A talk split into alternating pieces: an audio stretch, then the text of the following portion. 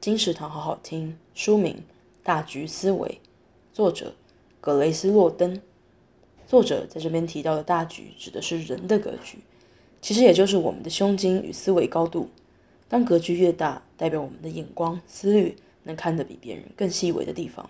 当然，成功的机会就比别人来得更高。不同于传统，作者不是要你复诵金句格言的方式来提高自身格局，而是用他擅长的行为科学做验证。提起读者像电脑软体会持续的更新系统一般，持续有意识的抛开生活中的行为偏误，才不会让自己在无意中重回小格局的思维，持续做自我升级，让格局随时保持向上提升的动能。